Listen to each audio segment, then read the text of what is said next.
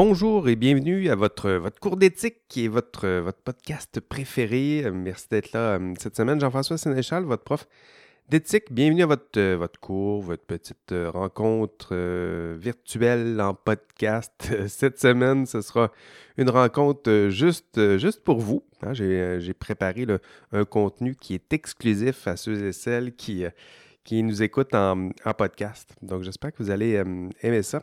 Euh, je vous le disais la, semaine dernière, euh, malgré ma, vaccination irréprochable, évidemment, et un respect exemplaire des, règles sanitaires, le, le, damné et fiefé virus a réussi à s'inviter dans, ma maison.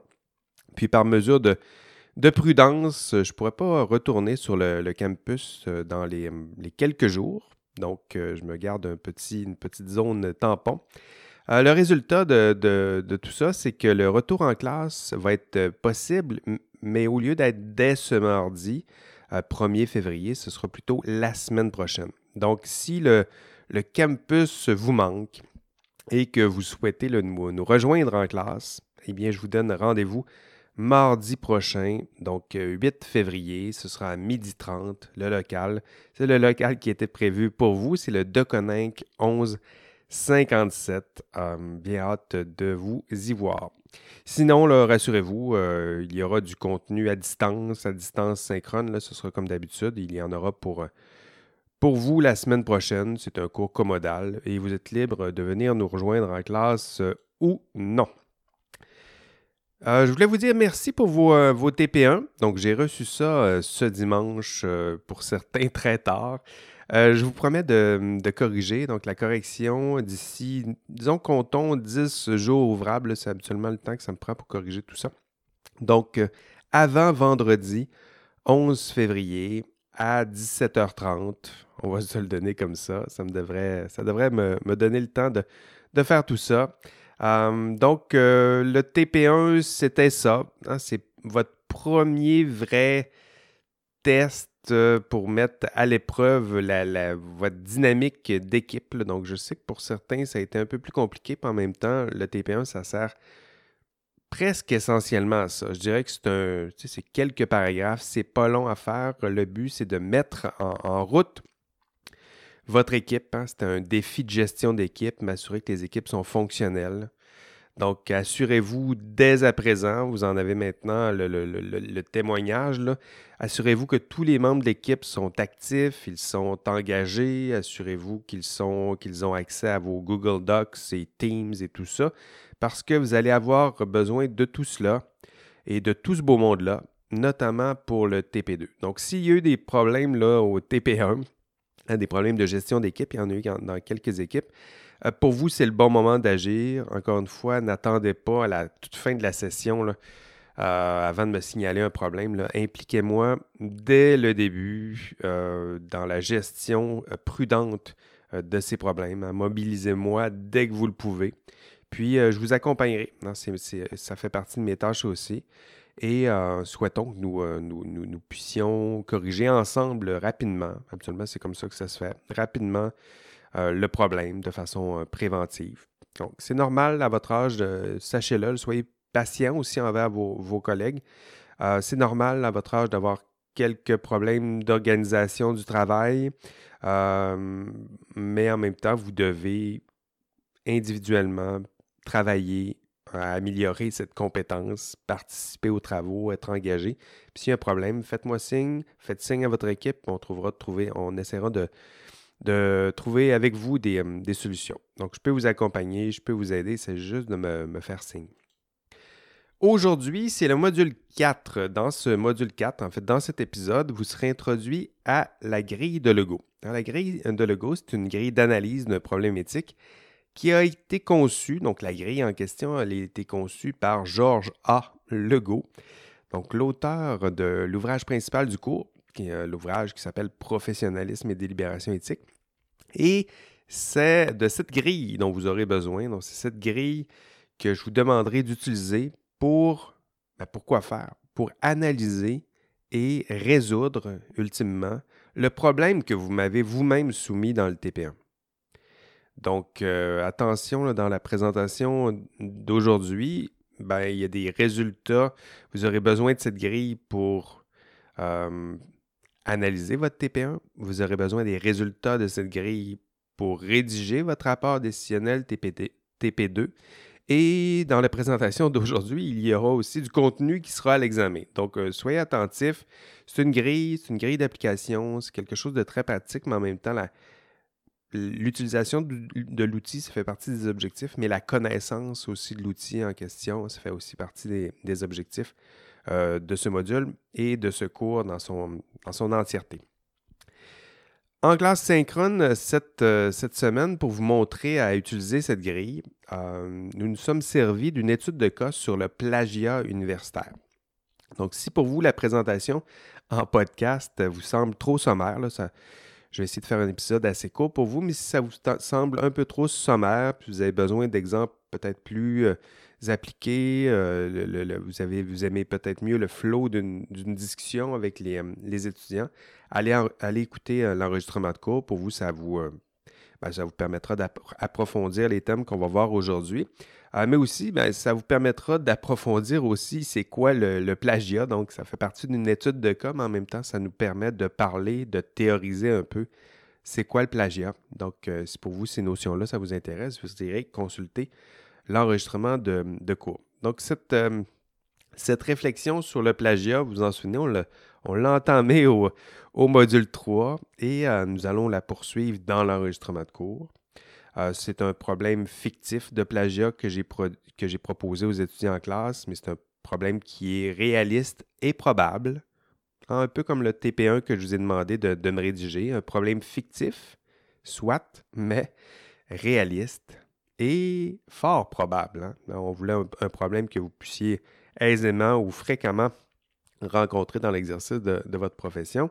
Et pour vous, si on se place dans votre rôle d'étudiant, qui n'a jamais eu un problème éthique qui est relié à des questions de plagiat? Hein? Est-ce que c'est vous-même peut-être? Est-ce que je dois plagier ou non?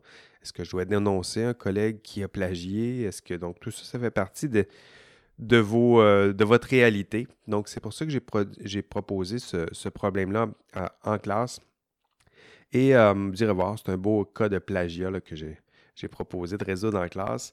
Euh, d'ailleurs, parenthèse, je le mentionnais la, semaine dernière. Euh, vous le savez, avec mes 200, presque, disons, 150 à 200 étudiants par session pendant 10 ans maintenant, 10 ans maintenant que je donne le cours, les statistiques finissent par être assez convaincantes et significatives, c'est-à-dire que je vais avoir un ou deux cas de plagiat cette session. Donc, euh, typiquement, lorsque je vois un cas de plagiat, je dépose une plainte au vice-doyen qui, lui, la, soumet à un comité euh, disciplinaire, euh, s'ensuit enquête, sanction. c'est triste, c'est triste à pleurer. Mais statistiquement, je vous le dis, j'aurai presque assurément un cas de plagiat cette session. Et ben, pourquoi, je vous, pourquoi je vous en parle?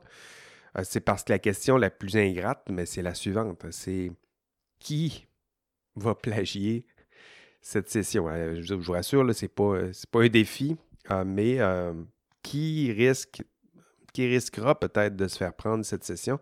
Puis je vous pose ces questions-là, puis je vous introduis à ces thèmes-là, notamment parce que, pas parce que je souhaite le détecter puis le punir, mais plutôt en vous en parlant, ce que je souhaite, c'est vous décourager de le faire.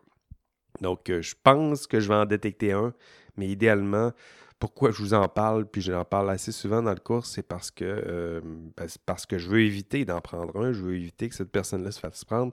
Donc, euh, sachez-le, fermeture de la parenthèse.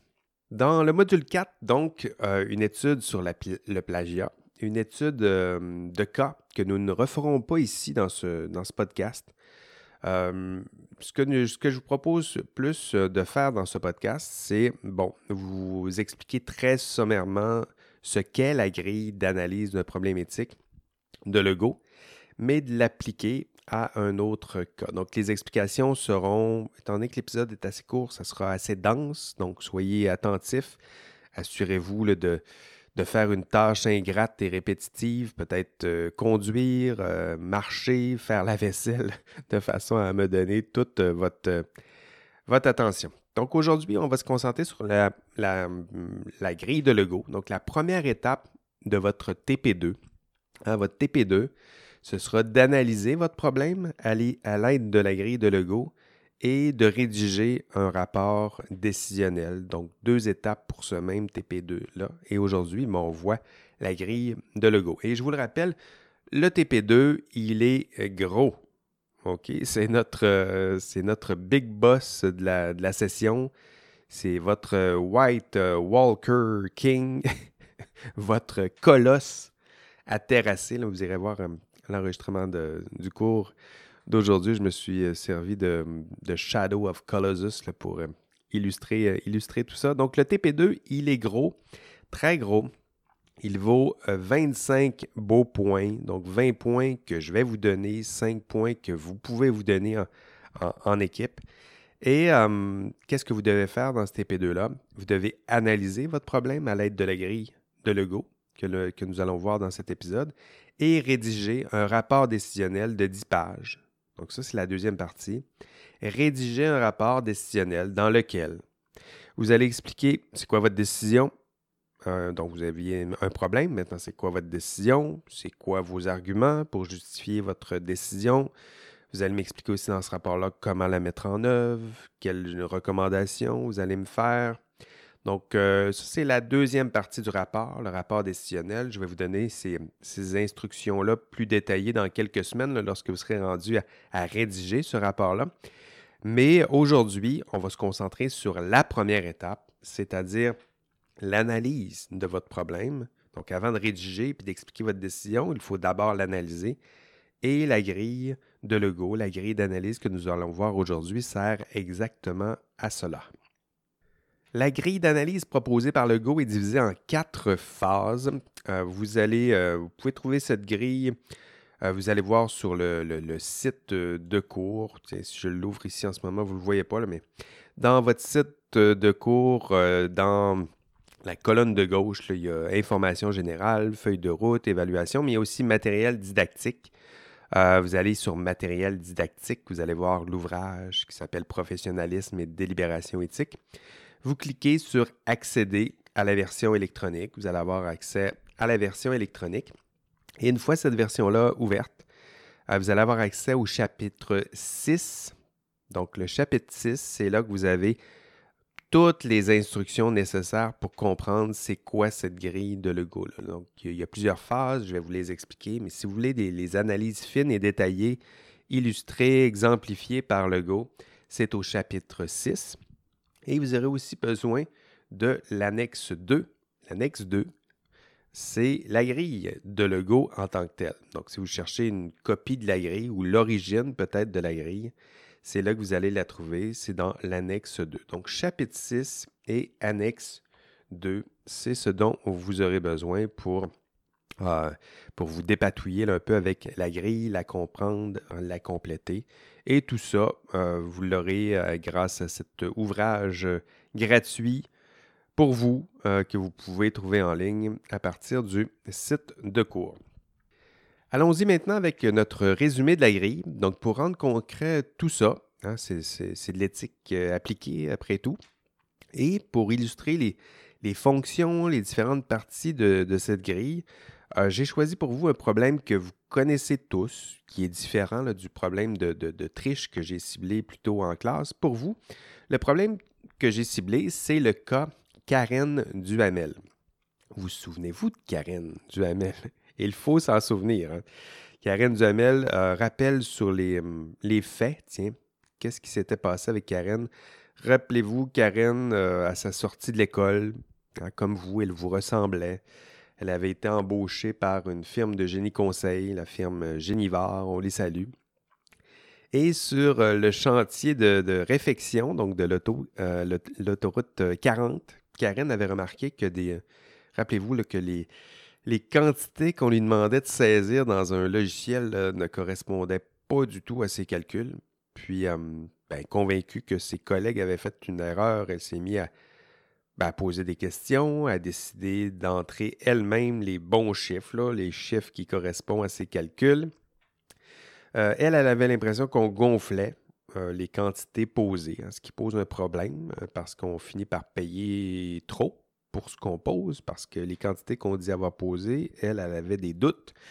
Et résultat de tout ça, ben, on l'informe qu'elle ne doit pas rentrer ses chiffres. On lui dit c'est correct, Karen, mais c'est plus toi qui vas s'occuper de cette, ce boulot-là.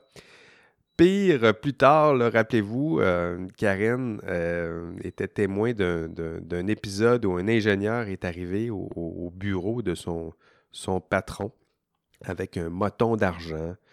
Euh, Karen s'était adressée à ses patrons. Ces derniers le, ben, ne l'écoutent à, peine. Pire, on va même la, la tasser, on, la tablette, comme on dit dans le, le jargon. Puis on lui fait sentir surtout qu'elle dérange. Et euh, ben voilà, c'est la, longue euh, chute euh, de Karen Duhamel. Et à la fin, ben, on le voit dans son témoignage, elle s'en sort plutôt bien, mais c'est un, témoignage émouvant, inspirant. Allez écouter cette, cette vidéo si ce n'est pas encore fait. donc, beau problème, assez rare, évidemment, ce genre de problème, et heureusement, mais un problème qui est possible et qui nous aidera à suivre et pour vous, si vous connaissez maintenant ce problème, si vous n'êtes pas encore familier avec ce problème, allez revoir euh, au moins le témoignage de Karen Duhamel pour vous remettre, replonger un peu dedans, euh, puisque nous allons nous en servir aujourd'hui. Hein. Euh, rappelez-vous, au cours 1, la question qu'on se, demandait, c'est que feriez-vous à la place de Karen Duhamel? Puis tout le monde avait de très bonnes idées. mais avant, nous dit Legault, avant, d'agir. Il faut analyser le problème. Donc, à l'aide de cette, grille que je vous propose de vous présenter euh, maintenant. Analysons maintenant ce problème à l'aide de, la grille de, de Lego. Hein, c'est un, luxe que n'a pas eu euh, Karen Duhamel. Donc, profitons de ce, luxe. Et à la fin du cours, bon, à la fin du cours, soyons honnêtes, vous ne garderez pas évidemment tout de cette grille, surtout pas en mémoire. Je pense pas que vous allez vous souvenir de toute cette grille. Euh, honnêtement, je pense pas que vous allez l'utiliser dans son intégralité dans l'exercice de votre profession. Ça fait, mal au cœur, mais c'est la réalité de, de ce qu'on enseigne à l'université. Une partie reste. Et, euh, mais je vous rassure, hein, sur ce que je vais vous enseigner, il y a certaines étapes qui vous paraîtront à ce point essentielles que vous ne les négligerez plus jamais. Du moins, c'est euh, l'objectif. Et pour le cas de Karen Duhamel, donc pour tous les cas d'ailleurs, hein, le Go vous suggère d'analyser votre problème en quatre phases principales que je vous propose de vous présenter ici maintenant. Quatre phases, prendre conscience de la situation, donc ça c'est la phase 1, on se concentre sur les faits. Clarifier les valeurs conflictuelles, c'est la phase 2 on se concentre sur les valeurs. Phase 3, prendre une décision raisonnable. Ici, on se concentre sur les raisons d'agir. Et la phase 4, établir un dialogue avec les principales parties prenantes. Donc, ce que je vous propose, c'est de passer à travers chacune de ces quatre grandes phases. Face au cas du Hamel, Legault nous dit attention, on va analyser le problème. On va d'abord passer par la phase 1. La phase 1, c'est les faits. Donc, prendre conscience de la situation. Donc, pas seulement se, frotter le menton, mais regarder, examiner les faits euh, mesurables, quantifiables, empiriques. Ça fait partie aussi du réflexe de, de Legault. Donc, il vous dit en, en A, première sous-étape, inventorier les principaux éléments de la situation. ce qu'elle veut dire ici, c'est recenser les faits qui sont certains, les faits incertains, les, euh, faits qui sont possibles, probables, les conséquences qui sont là, expliquées, graves. Hein, dans le fond, ce que nous dit Legault, c'est qu'est-ce que constate Karen Duhamel? Rappelez-vous, quels sont les faits, qu'est-ce qu'elle peut vérifier, documenter, Hein. Rappelez-vous comment ces calculs, tout ça était noté, tout ça était consigné dans un système, ça laissait des traces, ça fait partie des faits. Voici ce que je constate, mais voici pas seulement voici ce que, euh, je constate, mais voici ce que je suis capable de documenter. Donc ça, c'est la phase 1, inventorier les principaux éléments de la situation. La phase B, Euh, toujours, donc là, on est dans la phase 1, on est dans la deuxième sous-étape, donc B. Le Go, il mentionne que vous devez formuler le dilemme éthique. Donc ça, c'est la deuxième sous-étape. On est toujours dans les faits. Il y a, nous dit le Go, un dilemme qui se présente. Est-ce qu'on est capable de résumer l'ensemble du problème de Karen en le formulant sous forme de dilemme? Un dilemme, c'est une belle position entre deux biens. D'un côté, ça va bien, de l'autre côté, ça va bien aussi. Donc, d'un côté, disons A- pour reprendre le langage de, de Legault, Karen entreprend des démarches pour euh, résoudre ce problème. Donc, elle voit qu'il y a un problème. Donc, sa première, lui, il dit un dilemme, ça se formule aussi sous forme d'action. La première action, c'est Karen entreprend des démarches pour résoudre le problème. Ou l'action contraire, donc A' peut-être. Karen arrête ses démarches pour résoudre ce problème. Donc, le go, c'est comme ça qu'il vous demande de formuler le, dilemme de façon très générale, euh, sous formulation d'action. Donc, une formulation A, je pose l'action, et la formulation A-, c'est je fais l'action contraire. Et lorsque je fais l'action, je sers un bien, et lorsque je fais l'action contraire, je sers un autre bien. Donc, B, deuxième sous-étape, toujours dans la première phase, formuler le dilemme éthique. Toujours dans la phase 1, résumer la prise de décision spontanée. Hein, le Go nous le, rappelle, et je pense à juste titre. Euh, pour Karen, son premier réflexe devrait être d'en parler autour d'elle, hein, de lui dire un peu, de, dire un peu ce qu'elle pense du problème, donc de, formuler, c'est ce qu'on fait des fois lorsqu'on se retrouve avec un problème difficile, essayer de le formuler, euh, de, de, dire ce qu'on en pense. Donc d'abord de vous formuler sous forme d'opinion, euh, la prise de décision spontanée. Ça ne veut pas dire que notre prise de décision finale sera exactement la même que la prise de décision spontanée, mais c'est important de la formuler, de voir d'où on part. Qu'est-ce qu'instinctivement, selon notre, notre, gut feeling, qu'est-ce qu'on ferait naturellement, instinctivement, si on avait à prendre une décision ici et maintenant. Le go vous dit, c'est important de ne pas nécessairement finir là, votre réflexion, mais de commencer là, votre réflexion. Formuler votre décision spontanée. Toujours dans la première phase, analyser la situation des parties concernées. Hein, le go vous le dit, vous devez prendre chacune des parties concernées, hein, chacun des acteurs, par exemple, concernés, et vous devez voir quelles sont les conséquences positives sur l'un, les conséquences positives sur l'autre, les conséquences négatives sur un, les conséquences négatives sur l'autre. Ah, c'est peut-être la partie la plus longue et systématique de votre analyse, faire des belles colonnes. Sur chaque ligne, il y a un acteur et sur chaque colonne, il y a des conséquences positives, négatives. Et vous allez voir que si vous aimez euh, l'analyse conséquentialiste, ben, après quelques pages de tout ça, on se fatigue vite de calculer les conséquences sur tout un chacun. Euh, mais c'est quand même ce que le Go euh, vous demande de, faire dans cette première phase. Évidemment, vous allez manquer de temps, manquer de ressources.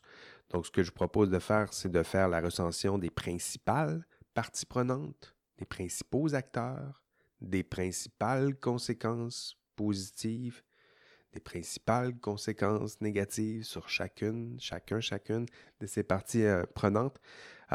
donc, c'est ce que le Go vous dit euh, en D. Et c'est une tâche que vous aurez à faire aussi lorsque vous aurez, aurez à analyser votre, votre TPM. Dernière sous-étape, on est toujours dans la phase 1, analyser la dimension normative de la situation. Vous avez un problème éthique.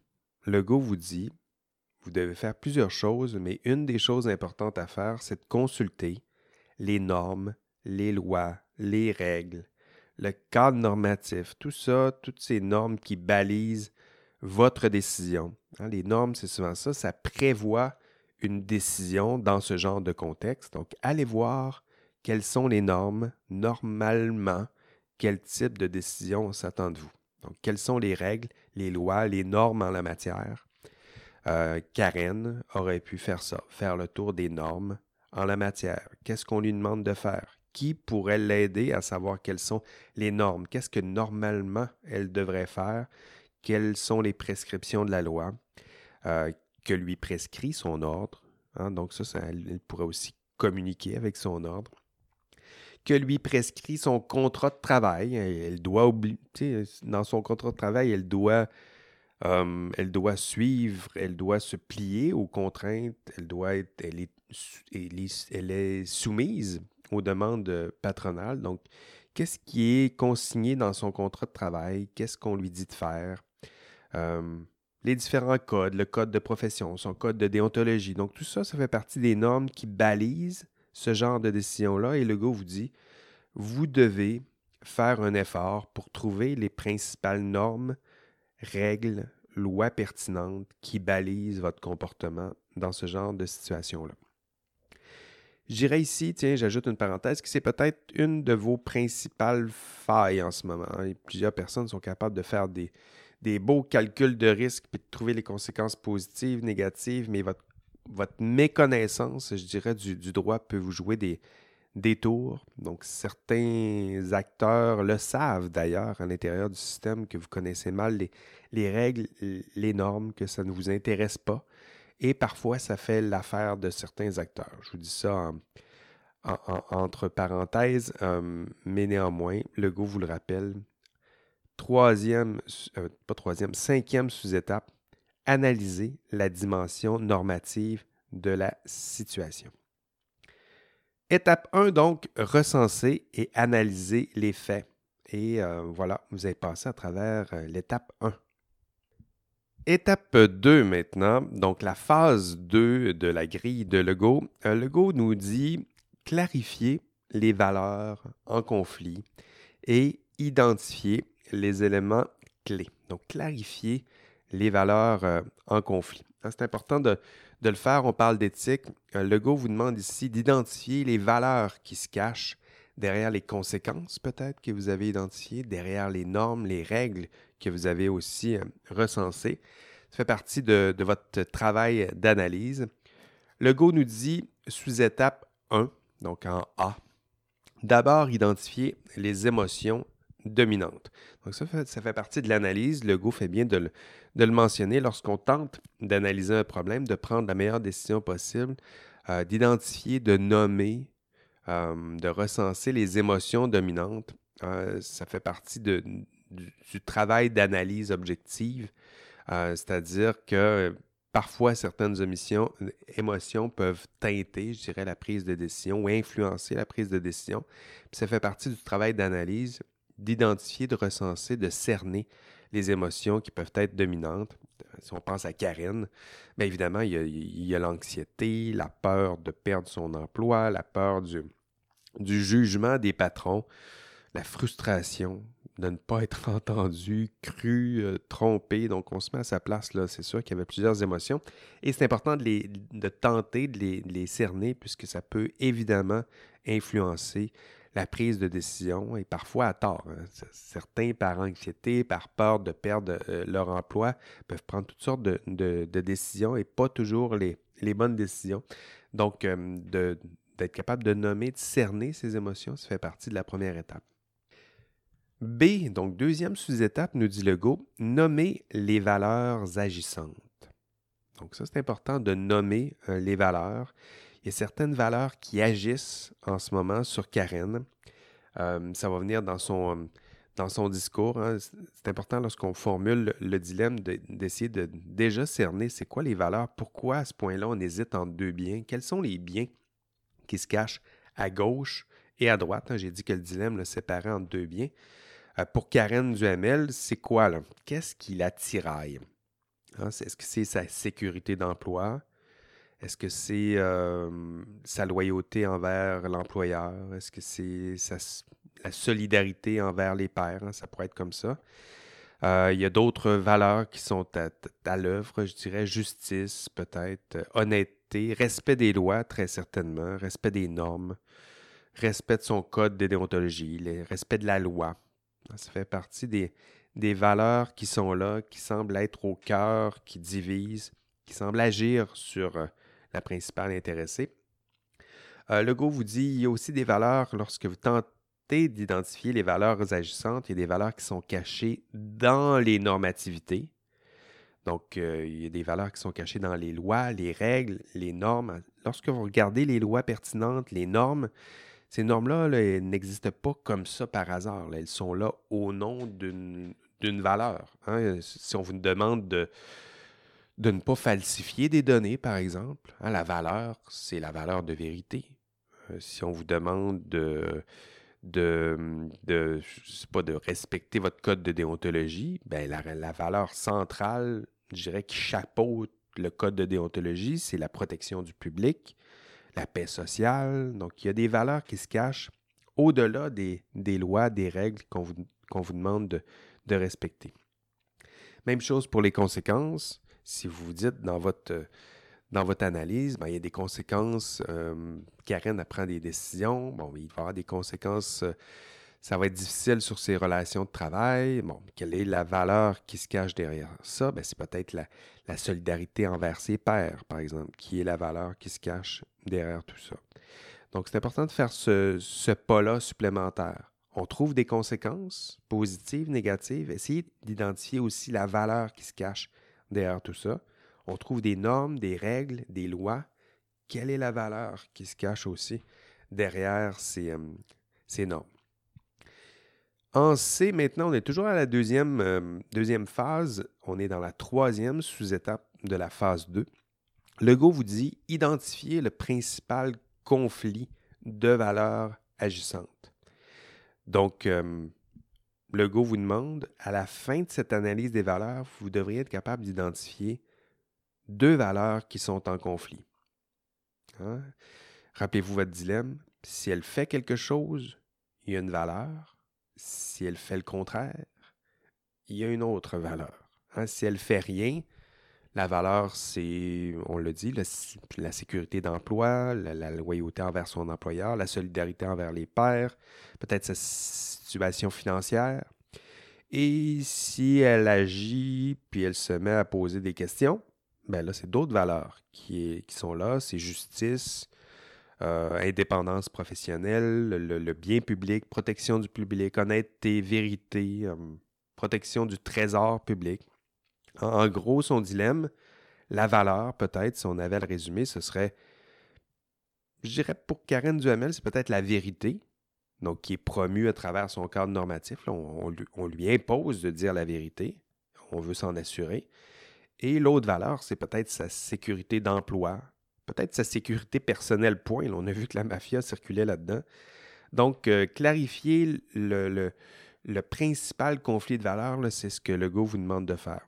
Résumer à deux valeurs qui sont en conflit. Et je le dis comme ça, et ça vous, ça vous semble simple pour vous, peut-être de m'écouter comme ça, mais lorsque ce soit votre problème à vous, de résumer, de réduire votre problème, ça va faire mal. De réduire votre problème à un conflit entre deux valeurs. C'est sûr qu'il y a une partie de la complexité qui finit par se perdre, mais en même temps, c'est le propre de, à chaque fois qu'on tente de résoudre un problème, on, tente de résoudre la partie du problème qu'on est capable de, de résoudre et non pas le problème concret dans son entièreté. Là. Donc, ça fait partie aussi des, limites, je dirais, de cette, méthode proposée par, par Legault. Donc, deux phases. Et la deuxième phase, maintenant, clarifier les valeurs en conflit et identifier les éléments clés. Les éléments. Ça avance. Vous avez maintenant fait deux phases. Bon, m'écoutez-vous, euh, m'écoutez-vous encore? Après deux phases. Bon, je vais vous donner, je vais en profiter pour vous donner ici l'indice de la semaine pour vous réveiller euh, un peu.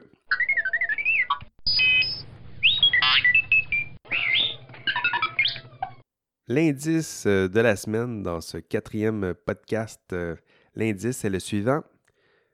Le TP2 est le Big Boss.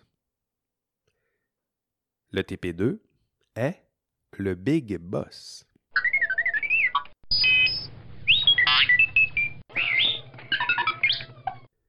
OK, étape 3 maintenant. Euh, à quoi doit-on penser, à, quoi doit penser ensuite Karen pour résoudre son problème, si elle doit, si elle a le luxe d'analyser son problème, Legault nous dit, euh, troisième phase, discuter et prendre une décision raisonnable. Donc voilà, une bonne partie de l'analyse euh, est faite. Maintenant, on est à l'étape de prendre une décision raisonnable, donc de créer des raisons d'agir. Et ça commence par la sous-étape A, donc la première sous-étape de cette phase 3. Identifier la valeur qui a préséance. Donc, euh, vous avez vu, là, euh, la, deuxième étape finit par un, conflit de valeurs, deux valeurs principales. Et là, le Go nous dit on va choisir. Mais attention, là, ce choix-là, ce choix, ce n'est pas arbitraire. Là. Vous ne prenez pas un 25 sous puis vous tirez à pile ou face. Euh, ce n'est pas arbitraire.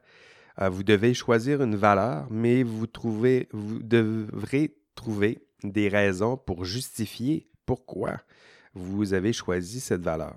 Hein. si vous avez choisi la vérité, vous devez expliquer pourquoi.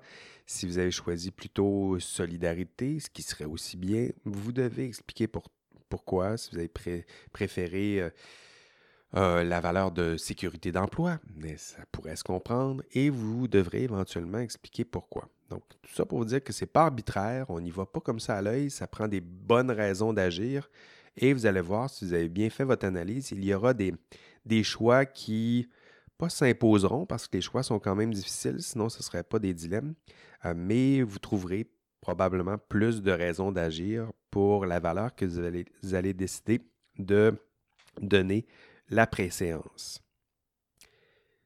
Sous-étape B, on est toujours dans la troisième phase, identifier le principal argument justifiant la valeur prioritaire.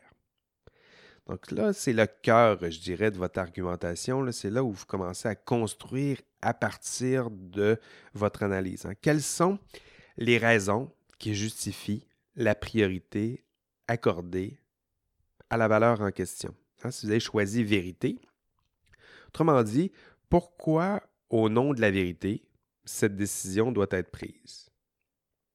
Hein, est-ce que vous y allez, peu importe les conséquences? Pourquoi pensez-vous que euh, les normes, les obligations devraient être respectées? Donc, pourquoi Karen, et c'est là qu'on devrait répondre dans cette étape-là, pourquoi Karen doit-elle dire la vérité? Pourquoi doit-elle demander l'aide de son ordre professionnel? Pourquoi ne se tait-elle pas? Hein? Donc, quelles sont ses raisons d'agir? Par exemple, on pourrait dire, parce que, parce que, parce que l'employeur demande à Karen de mentir, essentiellement, falsifier des données. Euh, et là, ici, un raisonnement. C'est-à-dire que parce que valider une information, des données, que Karen sait que ces données-là sont fausses, mais ce n'est pas seulement problématique. le, mensonge, c'est une contradiction même de la valeur de vérité qui, elle, est au cœur même du Code de déontologie professionnelle. Vous pouvez même citer les articles du Code de déontologie professionnelle qui lui demandent de ne pas falsifier de dire la vérité. Donc, même si Karen doit être loyale envers son employeur, ça c'est important aussi dans l'argumentaire de, reconnaître qu'il y a des arguments contraires. Donc, même si Karen doit être loyale envers son employeur, elle ne doit pas lui être loyale à n'importe quel prix et surtout pas si ce dernier lui demande de poser un geste qui est en contradiction avec les idéaux et valeurs de sa profession. Donc les normes nous disent cela, la jurisprudence nous dit cela, hein, que vous avez du, pouvoir et parfois le devoir de contredire une, telle demande de votre employeur. On y reviendra dans, dans, un cours subséquent. Mais voilà, ça pourrait être un argument de ce type. Hein. Pourquoi Karen ne doit pas mentir parce que tout ça? Pourquoi doit-elle poser euh, le même geste? Euh, autre argument, parce que les normes et les obligations euh, qui balisent ce genre de comportement lui demandent de poser ce, genre de geste, parce que les normes et obligations concernées assurent une certaine forme de, de, paix sociale, parce que ces normes et obligations sont sont le reflet de nos, de nos idéaux, hein, que plusieurs des normes consultées servent justement à protéger cette valeur de vérité. Ici, vous pourriez citer les normes que vous avez trouvées, pas seulement dans le code de déontologie, mais dans le code civil ou dans, plusieurs codes qui balisent l'exercice de votre profession, que la valeur de vérité y apparaît, y apparaît sous cette forme avec l'extrait de l'article en question. Puis que sans cette vérité, ben, c'est la confiance entre les parties qui peut être miné. Ça, ce serait la suite de l'argument en, rappelant que, euh, qu'on doit dire la vérité, hein, parce que sinon, c'est la confiance entre celui qui parle et celui qui écoute qui, est miné. Et, en l'occurrence, c'est la confiance entre le professionnel et le public qui peut être corrompu, vicié lorsque euh, cet idéal de vérité-là est, compromis. Lorsque les professionnels se mettent à mentir, on le voit bien la, confiance du public, elle peut être euh, minée, euh, compromis. Bon, on fait un peu de philo un peu ici, peut-être un peu trop.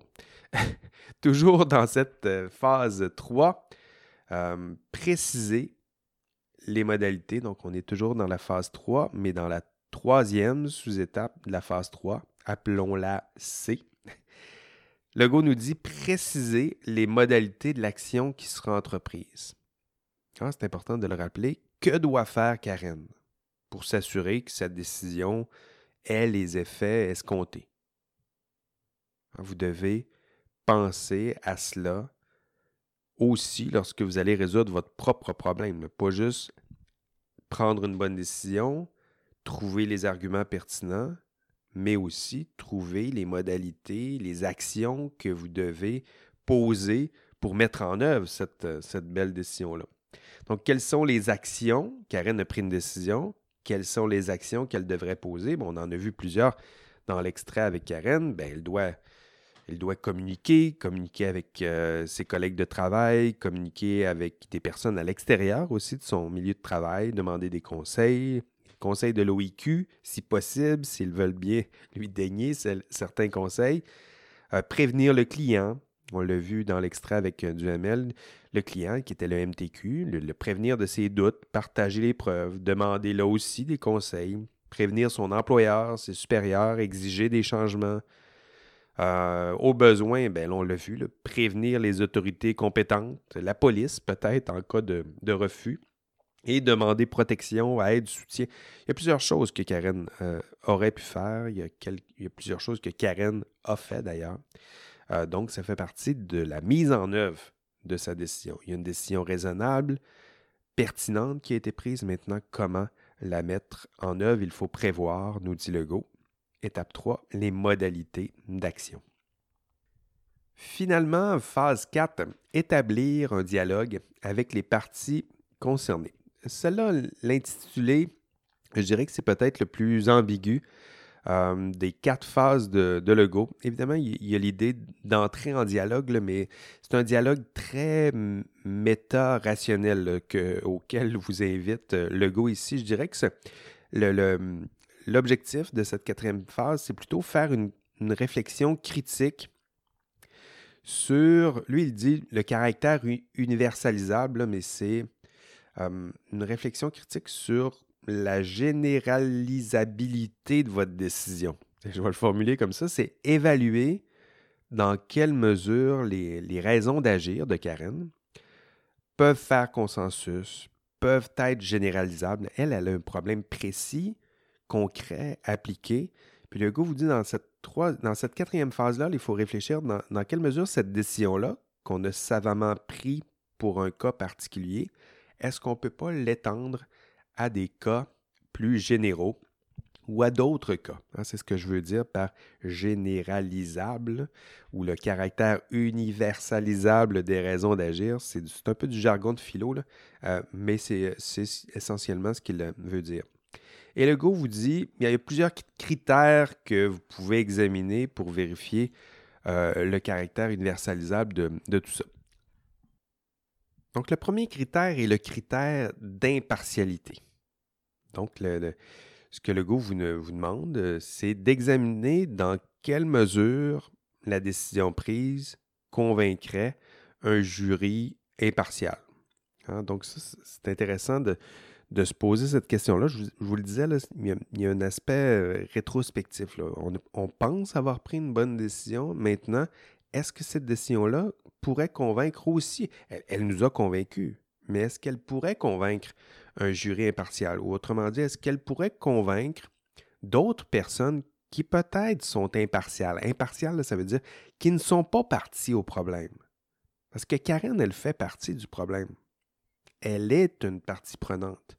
Et le fait qu'elle fasse partie du problème, ça se peut que ça influence, en fait, évidemment que ça va influencer sa prise de décision.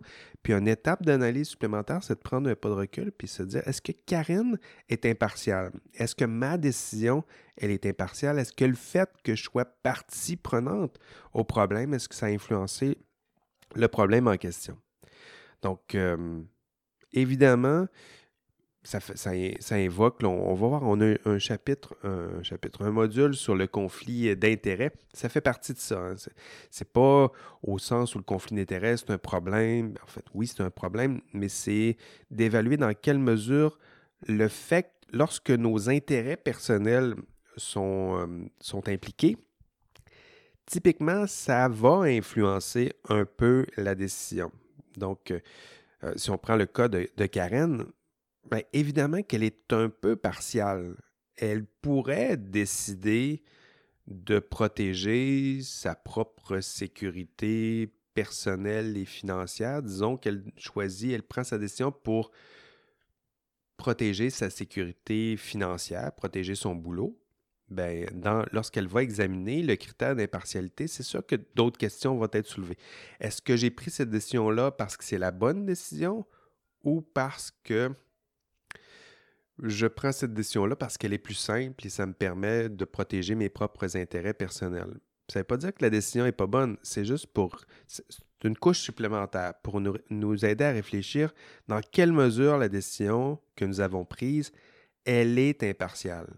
Parce qu'idéalement, on souhaite qu'elle soit assez impartiale, parce que si elle est parfaitement impartiale, elle est parfaitement généralisable, nous dit euh, Legault. Donc, on, on voit là, Karen, ben, elle, elle a pris courageusement, curieusement, mais courageusement, la décision de ne pas servir zéro ses intérêts personnels. Elle, elle a décidé d'aller contre tout, d'être fidèle à son code de déontologie, de faire une décision qui, de fait, pourrait convaincre à peu près tout jury impartial, puisque en observant un peu plus froidement ce qui, la situation, pourrait se dire que non, la bonne décision, c'est de faire exactement ce que Karen a décidé de faire. Alors que pour une autre décision, si elle avait décidé de privilégier peut-être sa propre sécurité financière en se taisant, ben, lorsqu'on soumet le même problème à un jury impartial qui, lui, n'est justement pas parti au problème, ben, pourrait conclure qu'on la comprend, mais idéalement, c'était peut-être pas la bonne décision à, prendre. Donc, vous voyez un peu comment on peut se servir du critère d'impartialité ça nous donne ça nous contraint à aller chercher un, avis externe qui n'est pas parti.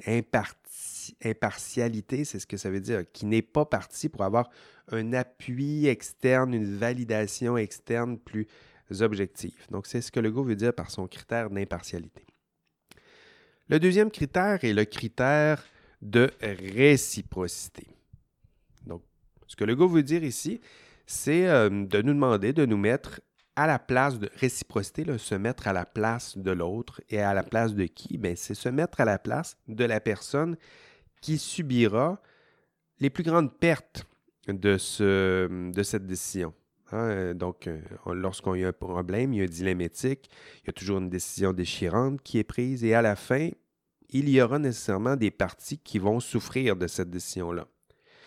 Donc, le go ne nous demande pas de prendre une décision qui, ne qui va nous assurer de ne faire souffrir personne. Il dit au contraire, il va y avoir des parties qui vont souffrir, qui vont subir des conséquences négatives de la décision. Ça fait partie, c'est normal. Et on doit penser à eux. Et pourquoi doit-on penser à eux? Parce que dans les prochaines étapes, lorsqu'on prend une décision délicate, difficile et qu'on se rend compte que certaines parties vont en souffrir, ben peut-être que des fois, on peut mettre en place des, mesures supplémentaires pour tenter de réduire l'impact de ces conséquences négatives. Hein, donc, qui va souffrir euh, de la décision de Karen, par exemple? Ben, je dirais qu'une des personnes qui va subir les contre-coups, euh, ben, c'est Karen, mais c'est aussi ben, les collègues de Karen donc l'employeur, le patron. Donc, ces derniers vont, risquent d'être poursuivis en, cours civil, cours criminel. Est-ce que les raisons invoquées euh, vont les convaincre? Hmm, ben, peut-être. Les moins impliqués d'entre eux, sûrement. Les plus impliqués d'entre eux, peut-être pas. donc ici, là, ben, c'est peut-être un, c'est un exemple important. Donc, on doit demander à Karen de réfléchir à ceux et celles qui vont subir les contre-coups et de réfléchir à nouveau, est-ce que ces conséquences-là sont justifiées, sont légitimes, est-ce qu'elles ont été validées par quelqu'un d'autre? Euh, donc, le critère de réciprocité en la matière. Hein, parfois, il y a d'autres étudiants qui vont avoir d'autres types de problèmes, d'autres types de conséquences. J'ai déjà vu des étudiants qui avaient comme résultat que la décision impliquait, par exemple, le congédiement de certains employés. Ben voilà, il faut se mettre à la place de la personne ou des personnes qui subiront les contre-coups de notre décision, puis peut-être essayer de mettre en place des mesures d'atténuation des conséquences négatives sur ces personnes. Donc voilà, c'est ça le critère de réciprocité, se mettre à la place de l'autre, se mettre à la place de qui, se mettre à la place de la personne ou de la partie qui subira les contre-coups de notre décision. Le troisième critère est le critère d'exemplarité. D'exemplarité. Ici, euh, Legault emprunte euh, la question de la jurisprudence assez, classique, c'est-à-dire qu'il nous demande de réfléchir dans quelle mesure notre décision peut s'appliquer à des cas semblables. Donc, euh, par exemple, la décision de Karen, elle s'appuie sur des normes, sur des règles, sur des lois, la façon que ces lois, ces règles, ces normes sont généralement formulées. elles sont généralement suffisamment inclusives pour s'appliquer justement à des cas semblables. Hein. Je pense que c'est le, propre des décisions qui s'appuient assez fidèlement aux normes, aux règles, aux lois, c'est qu'elles peuvent, peuvent servir d'exemple parce qu'elles sont, elles s'appuient sur des, des arguments qui, eux, sont généralisables. Hein. Les lois, le respect des lois, les règles, les normes, c'est généralisable euh, à force de... je dirais que c'est la force du, droit de, résoudre ce genre de problème de façon générale. C'est la principale force du, du, droit. Ça nous permet de résoudre généralement des problèmes qui se ressemblent. Alors que des fois, lorsqu'on s'éloigne du, droit, Parfois, c'est pour résoudre un problème un peu plus précis, un peu plus euh, délicat, euh, qui exige de s'éloigner un peu du droit. Puis à ce moment-là, c'est là où le critère d'exemplarité va nous servir pour le, pour le voir. C'est-à-dire, dans certaines situations, la décision ne peut s'appliquer que pour ce cas précis et pour telle raison. Et dans d'autres cas, ben non, on appuyé sur les lois, les règles, les normes, puis ça, ces arguments-là sont assez généralisables. Donc, pour, tous les cas qui ressemblent à ça, on pourrait appliquer à peu près le même raisonnement ou la même décision que Karen. Euh, pour Karen, la décision de Karen, elle est exemplaire dans quelle mesure? C'est-à-dire que dans la mesure où elle s'est, elle s'est appuyée sur des normes, sur des lois, sur des règles qui, elles, sont faites pour résoudre ce genre de problème de façon générale. Alors qu'en éthique, rappelons-le, il faut admettre qu'il y a des fois des cas d'exception qui nous demandent de s'écarter des normes, s'écarter des règles, des lois. Euh, mais à ce moment-là, lorsqu'on soulève le critère d'exemplarité, c'est là où on, oblige celui qui prend la décision à réfléchir à tout ça. Tu as décidé de ne pas tenir compte des règles, des lois, des normes, ça se peut. Maintenant, explique-nous pourquoi le cas est si précis, délicat, euh, rare, qui t'oblige à t'éloigner de règles, de lois, de normes qui sont habituellement là pour résoudre ce genre de, de problème. Donc, critère d'exemplarité, ça nous oblige à voir dans quelle mesure notre décision, elle peut s'appliquer à des cas semblables, au contraire, ou au contraire, à justifier pourquoi notre cas est un cas d'exception. Donc, critères d'exemplarité. Et toujours en phase 4, mais maintenant, on est rendu à la phase 4B. Formuler, nous dit Legault, et présenter une argumentation complète permettant de justifier sa position. Mais ben là, si vous écoutez bien, c'est là que commence le TP2. Hein. Donc, si vous aviez soumis le cas du Hamel au TP1, par exemple, ben, votre TP2 serait le rapport décisionnel dans lequel vous m'expliquez quelle est la meilleure décision de Karen.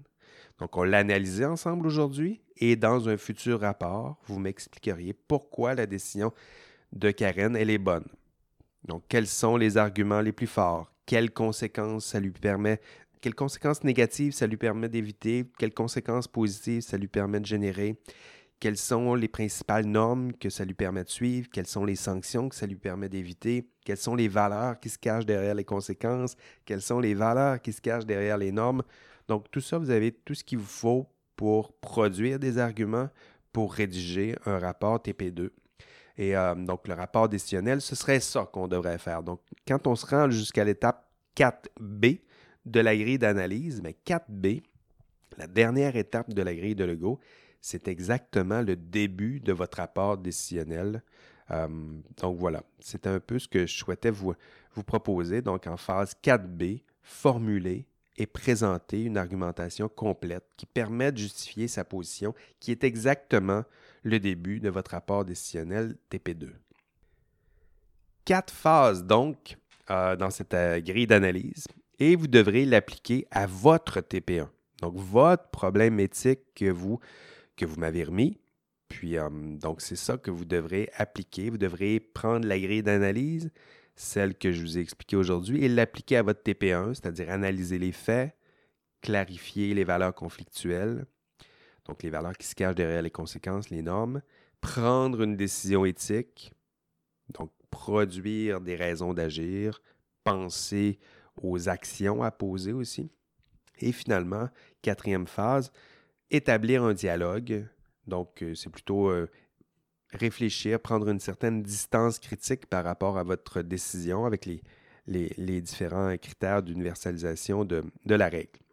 Et ultimement, ben, on passe à la synthèse qui est le TP2, donc le rapport décisionnel à la fin de votre TP2. Et là, je parle beaucoup, euh, mais cette grille, vous la comprendrez mieux et vous vous sentirez plus, vous, vous sentirez plus urgemment le besoin de comprendre cette grille lorsque vous allez tenter d'analyser votre problème énoncé dans le TP1. Puis il y en a certains qui vont commencer dès aujourd'hui, il y en a qui vont attendre un peu. Mais lorsque vous allez commencer à analyser votre TP1, à ce moment-là, vous, allez sentir le besoin plus urgent d'avoir des, instructions. Et lorsque ça arrivera, ben, vous pourrez reconsulter le module 4 et réécouter ce podcast euh, au besoin. Rappelons les objectifs de ce module 4. Euh, être capable de nommer, d'expliquer les, les principales étapes de la grille de Lego et ses principales composantes. Donc, c'est exactement ce que j'ai fait avec vous aujourd'hui. Pour vous, il vous reste à lire, reconsulter le, chapitre 6, aller voir la grille, commencer à vous familiariser, travailler avec la grille, tranquillement, ça va s'imprégner. Donc, nommer, expliquer les étapes, les sous-étapes. Donc, pour l'instant, c'est assez théorique, mais à force de l'utiliser, de l'avoir, vous allez finir par l'intégrer. Utiliser, donc ça, ça fait partie des objectifs, utiliser un outil d'analyse approfondie de problèmes éthiques pour résoudre des problèmes se produisant dans un cadre professionnel, mais ça, c'est votre TP2, ça s'en vient. Quatrième objectif du module 4, expliquer intégrer les notions de risque et de gestion du risque dans la résolution de problèmes éthiques. Euh, ça, ces explications-là, euh, vous allez les avoir dans le, texte qui s'appelle. Attendez, c'est d'Hélène Hermanson et de Svan Ove Hansen. Ça s'appelle euh, A Three-Party Model Tool for Ethical Risk Analysis. Donc, le texte en question est cité dans, dans le module 4. Donc, c'est une lecture qui est sommaire, mais qui vous permettra de vous familiariser avec la notion de risque éthique. Et pour atteindre ces objectifs, ben vous, deviez, écouter ce podcast. Euh, bravo, c'est fait.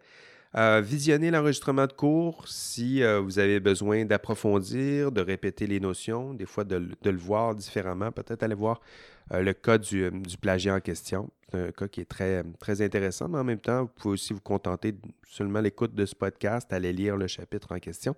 le chapitre en question, c'est dans l'ouvrage Professionnalisme et délibération éthique manuel d'aide plutôt à la décision responsable, c'est de Georges A. Legault. Vous devez lire le texte de Erlen Edmondson et de Sven Ove Hansen. J'espère que vous appréciez mon, mon accent, donc le, texte en question. Euh, allez participer au forum du module 4 et de continuer vos travaux d'équipe. D'ailleurs, vous avez tout ce qu'il faut entre vos mains pour commencer l'analyse du TP2. Euh, pour vous, c'est de remplir la grille d'analyse en équipe et euh, ben, une version de cette grille et un guide d'ailleurs est disponible plus bas dans le. Vous irez consulter le, module 4. Euh, dans le, bas du, contenu du module 4, vous allez trouver la fiche d'application, la grille de Lego en tant que telle et certaines des, explications. Voilà, c'est tout. Ben, merci de nous avoir écoutés en podcast. Bravo. Euh, euh, vous, êtes là. Certains m'écrivent, ils me disent qu'ils l'ont écouté en, auto, en faisant, euh, en promenant le chien, en faisant la vaisselle. Faites bien. Gardez le rythme, puis ça vous aidera à, réussir ce cours et à exceller dans cette charmante matière qu'est l'éthique. Et on se revoit mardi prochain, donc peut-être en classe, si vous en décidez ainsi. sinon, bon, on continuera notre, notre rythme en podcast asynchrone à, à votre rythme. Et d'ici là, ben, prenez soin de, de vos proches, prenez soin de vous. Allez, bye bye.